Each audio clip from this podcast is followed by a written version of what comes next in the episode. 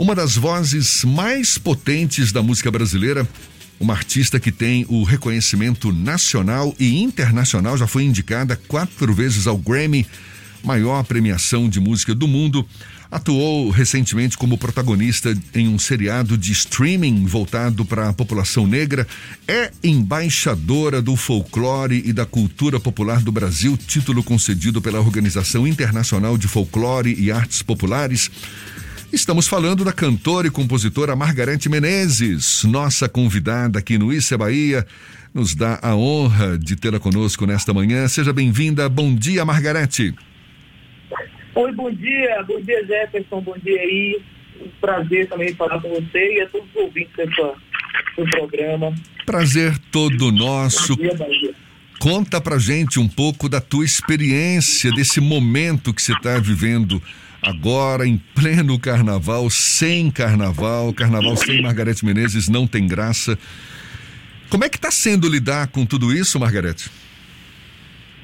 Olha, nós estamos numa pandemia, né? Uma coisa que é a, a vida humana em primeiro lugar, né? Então, a questão nossa é a gente poder ter um pouco de paciência, né? Claro que todo mundo gostaria que estivesse havendo carnaval, principalmente a gente que trabalha com isso, trabalha no carnaval, são muito profissionais, a indústria da nossa música popular, ela encontra no carnaval um momento assim de da gente de demonstrar isso, né? Demonstrar toda toda a pujança da música baiana e brasileira, né? Que carnaval acontece em todas as cidades, em todos os lugares, e é um momento onde também a gente encontra nosso público, né? Então, realmente é, uma, é um evento que faz parte da cultura do povo brasileiro, nesse lugar de você poder estar convivendo ali um pouco com sua música e essa expressão espontânea do povo, né? Onde o povo coloca sua arte para fora, né? Cada um também vai é, bola suas coisas, enfim, é um momento de, de um pouco de, de, relaxamento que as pessoas tinham é, é, na vida, no dia a dia, esses dias de carnaval, as pessoas colocavam para fora suas, né, relaxavam um pouco. Então, esse ano a gente não tem, é, em função de uma pandemia.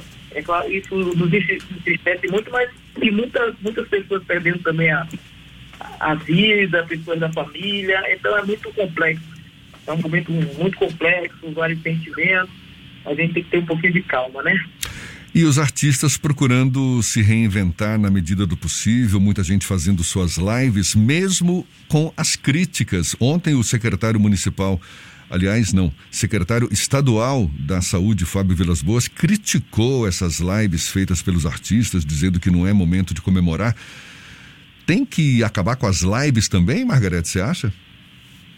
É, não, não é uma comemoração em si, é a questão mesmo de que a gente que trabalha com isso e que o povo também que, é, que pode expressar que sentimento é esse, né? Porque a música ela traz um pouco de alento, ela traz um pouco de, de, de, é, de consolo também, traz esperança. A música que a gente faz é uma música que potencializa a vida, a música é saúde. Então, quando você está ali fazendo alguma coisa, as lives não estão sendo feitas para as pessoas irem para as ruas, estão sendo feitas justamente para que as pessoas fiquem em casa. É o contrário a leitura, né? Então, eu respeito com certeza o que está acontecendo hoje, não só na Bahia, como no mundo inteiro, com esse vírus, é, agora com essa potencialidade maior. Eu acho que todo mundo tem que ficar em casa mesmo, né? Mas a proposta das lives não é que as pessoas vão para as pessoas que vão para a rua, isso é a atitude das pessoas nós artistas não estamos dizendo isso. Não estamos fazendo lives para isso. Estamos fazendo lives para contentar as pessoas dentro das casas, né?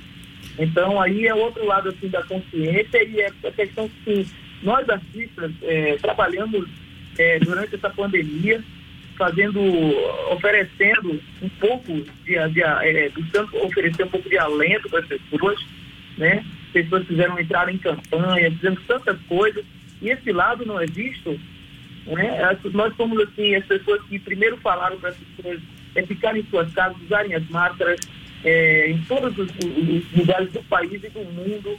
Nós estamos falando sobre isso porque a gente vive desse povo, nós amamos o, o, o povo. Então, é, aí a crítica é o contrário, né? Quem está provocando aglomeração não são, não são os artistas, não. Né? Tem pessoas aí é, é, é, provocando aglomeração, falando mal das vacinas, falando mal do uso das máscaras e das, é, é, desfazendo da ciência. Então, acho que a, a crítica, eu entendo a, a crítica do, do, secretário, mas não é, não é a nós que ele que deveria ser dirigida essa crítica, não. Porque o que nós estamos fazendo é para auxiliar também, é para as pessoas ficarem em suas casas, né? Não é para as pessoas irem para as ruas.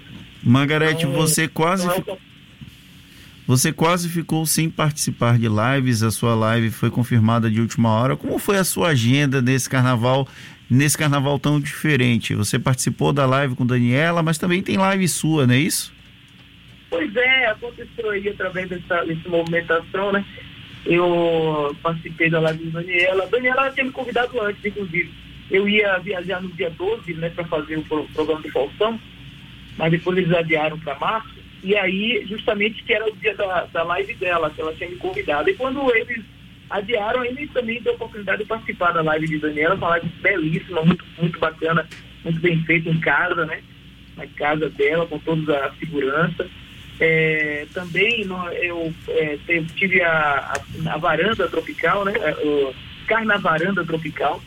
Foi uma live assim, muito, muito bacana, um movimento muito legal também, né? Pra, nas varandas, porque durante a pandemia as pessoas foram para as varandas, né? Então, uma maneira também de dar um alento aí um pouco para as pessoas. E também teve a live do a live do Lodum, que eu estou participando hoje. Também, momento vai ser muito especial encontrar o Lodum, 41 anos de, de, de existência, né? É uma. Viver de música, de arte, de cultura nesse país não é fácil mesmo eu Lodum 41 anos aí, inaugurando uma coisa linda que foi trazer essa, essa samba reggae, essa musicalidade é, para a música popular brasileira. E na quarta-feira que eu vou fazer uma live com o canal, no canal Multishow, que eles me convidaram para fazer, né? Foi um convite assim repentino, não estava não tava, não tava previsto. Eu tenho um projeto chamado Baile da Maga, que eu faço todo ano em São Paulo, já fiz é, três vezes, enfim. E aí nós vamos fazer esse, esse baile da malha com convidados especialíssimos, Tatal, Jal, é, Cortejo Afro, né, e Daniela, respeitando todas as, as os formatos né, da, da logística da pandemia, todo mundo testado e todo mundo com o seu horário certo de chegar, com distanciamento. Nós procuramos fazer um negócio bem, bem organizado. E é isso que vai acontecer na quarta-feira, às 18h30 no canal do Show. Maga, tem uma coisa que eu faz tempo que eu queria perguntar com relação a um meme muito comum na internet, que é para se descobrir quem é o baiano, basta cantar Faraó. Como é que você lida com uma música que é tão famosa no seu nome, virando um meme tão comum na internet? Olha, a música é música popular, música a música é feita para o povo, né? É uma, uma, música do Luciano Gomes, foi tema do, do Lodum, né? É, eu tive a oportunidade de gravar, eu gravei junto com o Djalma, já gravei sozinha também. É, a banda Mel gravou, o Lodum gravou, tem várias gravações, o Ivete gravou, tá, tá, muita gente já gravou a música Faraó, né? Regravações, né? Mas eu acho que é uma, uma prova mesmo, né? De que a música, a música feita por é, uma música popular, né? Um compositor popular e pode se impregnar-se no tempo, né? Assim como tem tanto sucesso. E esse mesmo, porque esse grito do faraó ele é muito, ele é muito, é um chamado assim, as pessoas ficam se bem forçadas a responder, né? Porque né, parece que é, é, é tá dentro do inconsciente coletivo. Ficou muito engraçado esse negócio. Eu achei muito, muito engraçado, muito divertido mesmo. A vida, né? Como responde faraó do lado de lá. Tem alguém aí, né? é, isso é bom. Margarete, você é, é, é vista como a principal representante do afropop brasileiro. É uma marca que vem já acompanhando a sua carreira aí por essas mais de três décadas. Como é que você avalia a, a música hoje produzida na Bahia? Falava-se muito no Axé Music, né? Teve aquele, aquela explosão do Axé. Depois começou-se a, a perceber que o Axé já não estava sei lá, com, a mesmo, com o mesmo vigor de antes, novas influências, os próprios artistas reclamando dessa desunião. Como é que está o momento atual da música na Bahia? Olha, a música na Bahia não depende de movimentos nenhum, porque a música da Bahia vem do, do nosso povo, é o nosso, a, a, existe isso, é natural, eu acho assim até, né?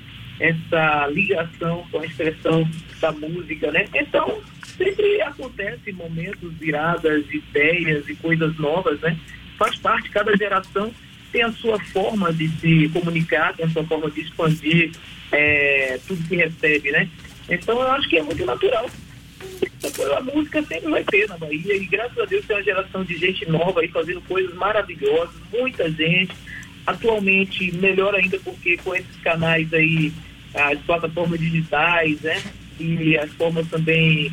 Hoje é mais fácil você ter um estúdio dentro de casa, então, então você vê surgir uma efervescência. Eu participei do, do júri do, do, festival que houve há pouco tempo aí, né, na rádio, a Rádio Educadora Festival de 18 anos, e foram duas mil, foram é, duas mil e, e 17 músicas para serem ouvidas, para serem julgadas, né?